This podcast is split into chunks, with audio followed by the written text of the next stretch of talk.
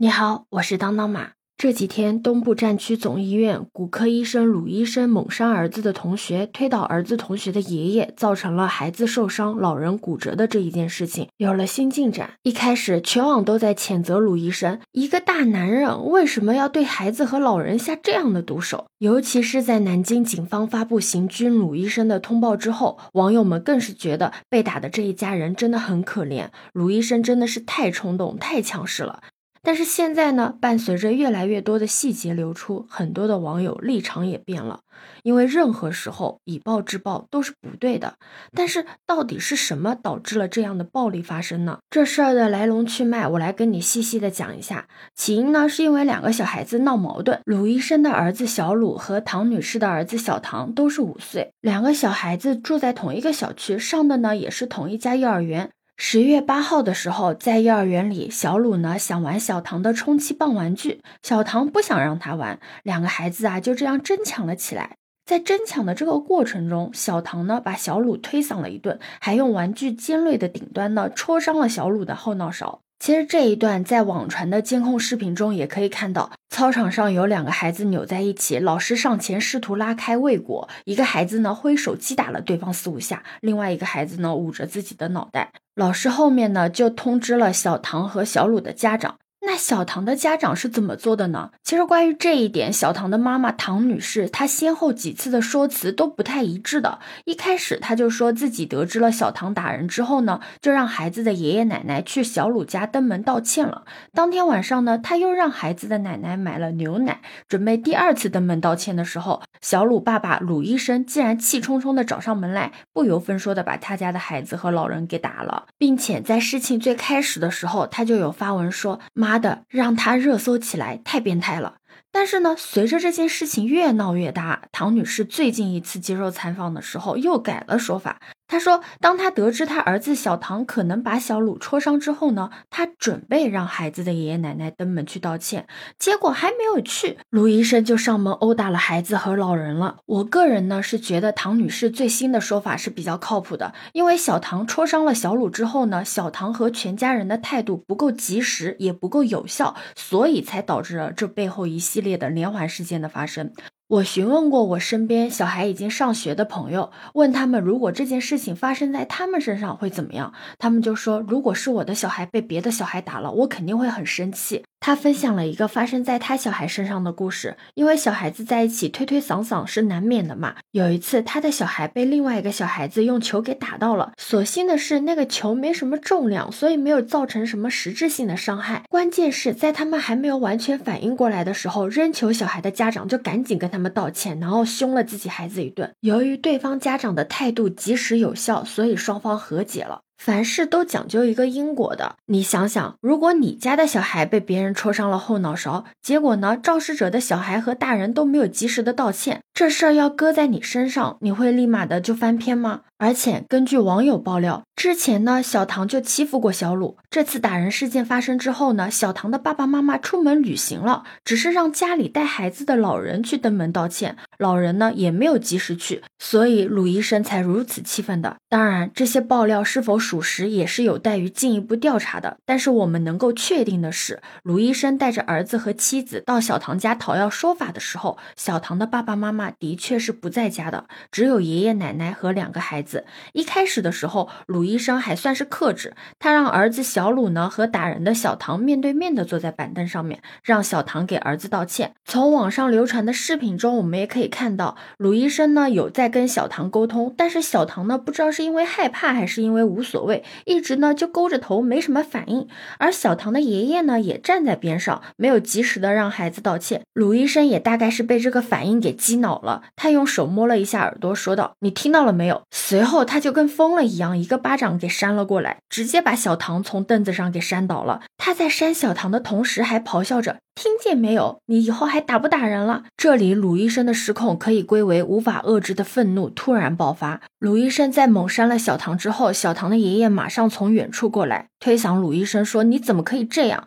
这个时候，鲁医生他说了一句：“对不起，我没有忍住，但是我确实忍不住了。”在这个推搡的过程中啊，小唐的爷爷有拿起椅子。往鲁医生身上砸，鲁医生毕竟是身强力壮的壮丁，而小唐的爷爷只是一个年迈的老人。我们在视频里面就可以看到，鲁医生呢反手夺回了椅子，猛地一推，小唐的爷爷呢就被推倒在地，骨折了。这段打人的视频传到了网上呢，全网都在争论不休嘛。最新的消息是，鲁某某已经被刑事拘留，案件呢也在进一步的侦办中。这个通报出来之后，鲁医生的家里人就去唐女士家道歉嘛。唐女士拒不接受和解，并且呢把他们下跪道歉的视频发送到了网上。这场始发于两个幼童的打架引发的两家大人互掐的互联网事件呢，也引发了数亿人的争辩。事情进展到这里的时候，我想到了另外一起事件，跟它很像很像，但是在那起事件中却付出了一个人的生命。也是通过那件事，我才知道，原来通过网络杀死一个陌生人，只需要短短的五天。这件事情呢，发生在二零一八年的八月二十号。在这一天，安医生和乔先生带着女儿前往四川德阳本地一家星级酒店的配备游泳池里游泳。在游泳池内，安医生被两个游过的十三岁的初中男孩撞倒。他抱怨后呢，要求对方道歉，但是呢，却遭到了男孩们的拒绝。其中一个男孩呢，甚至朝他直接的吐口水。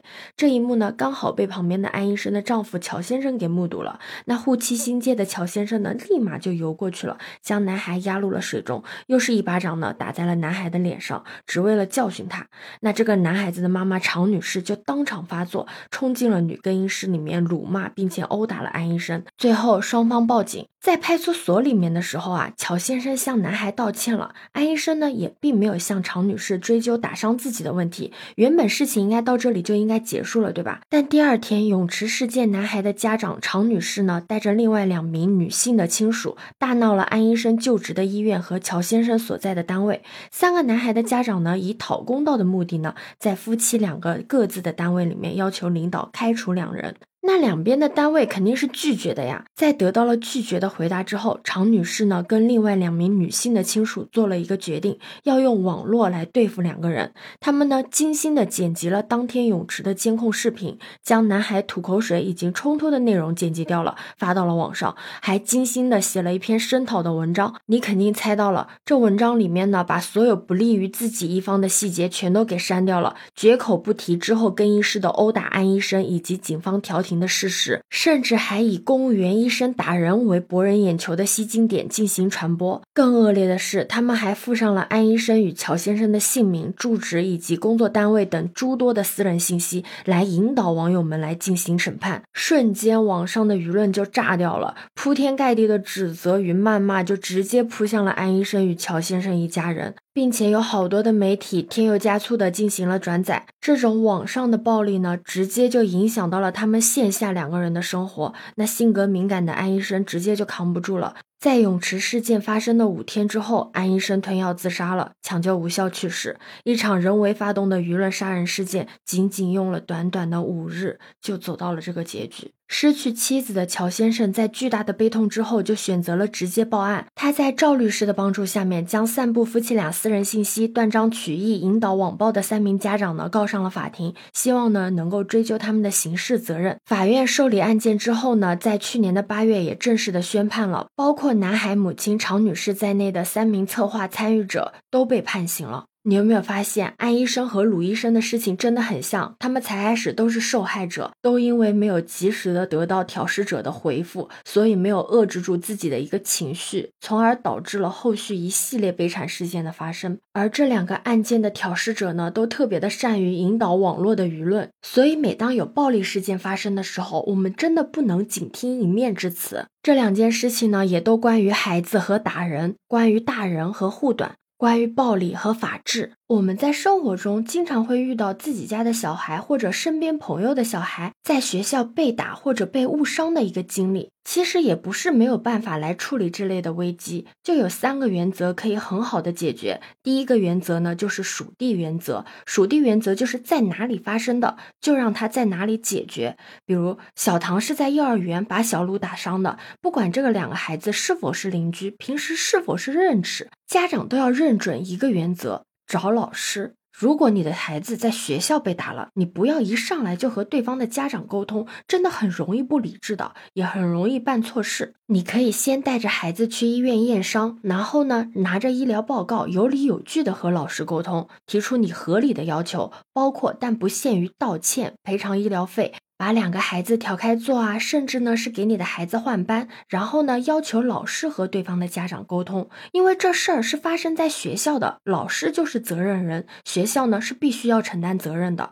当然，如果是发生在小区或者游乐场等公共的场所的话，那你就要找对方的家长沟通了。这个时候就一定得用到第二个原则——平等的原则。你不得不承认的一句话就是，每一个熊孩子的背后都有一个熊家长。我朋友家的小孩的脸被别的小孩子给抓花了，我朋友就很生气，就去找对方的家长嘛。结果对方的家长也非常的强势，既不赔礼也不道歉。你猜我朋友是怎么解决的？他让自己的小孩去回抓了那个熊孩子。熊孩子被抓了之后就知道了疼了呀，就再也不敢欺负他家的小孩了。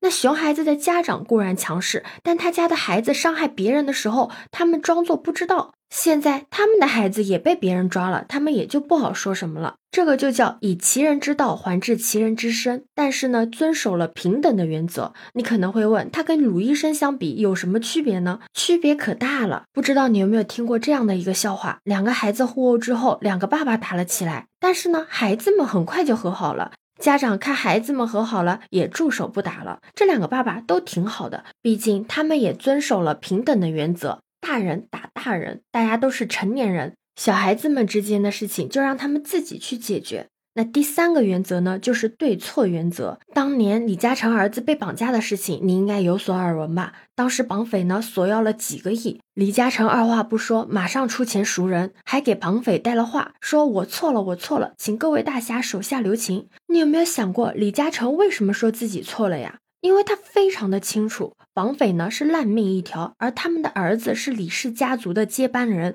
是非常非常重要的。他这么重要的儿子，安保配置却不行，所以呢，他说自己错了。还有个大佬出去开会的时候呢，被人撞了车，肇事司机非常的恨，反而倒打一耙，说他们没长眼。那大佬的司机下车呢，想要跟肇事者理论，这个时候大佬一把就拦住了，说我们错了，我们赶紧走。那为什么被撞了，大佬却认错呢？因为他要开一个很重要的会议，谈判如果成功的话，会给公司带来几十个亿的业务，他的时间很宝贵的呀，所以他说他自己错了，谁的损失大谁错，这就是聪明人的底层逻辑。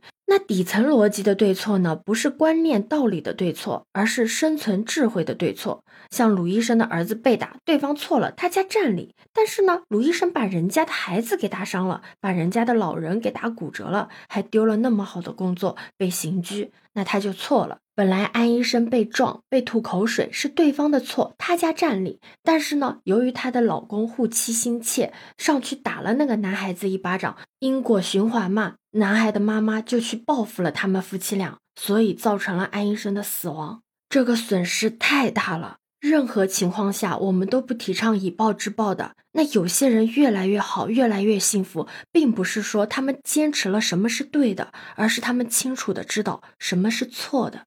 关于这件事情，你有什么看法呢？可以在评论区留言告诉我哦。如果喜欢我的话，也可以加入我的洗米团，欢迎你的收藏、订阅、点赞。这里是走马，我是当当马，拜拜。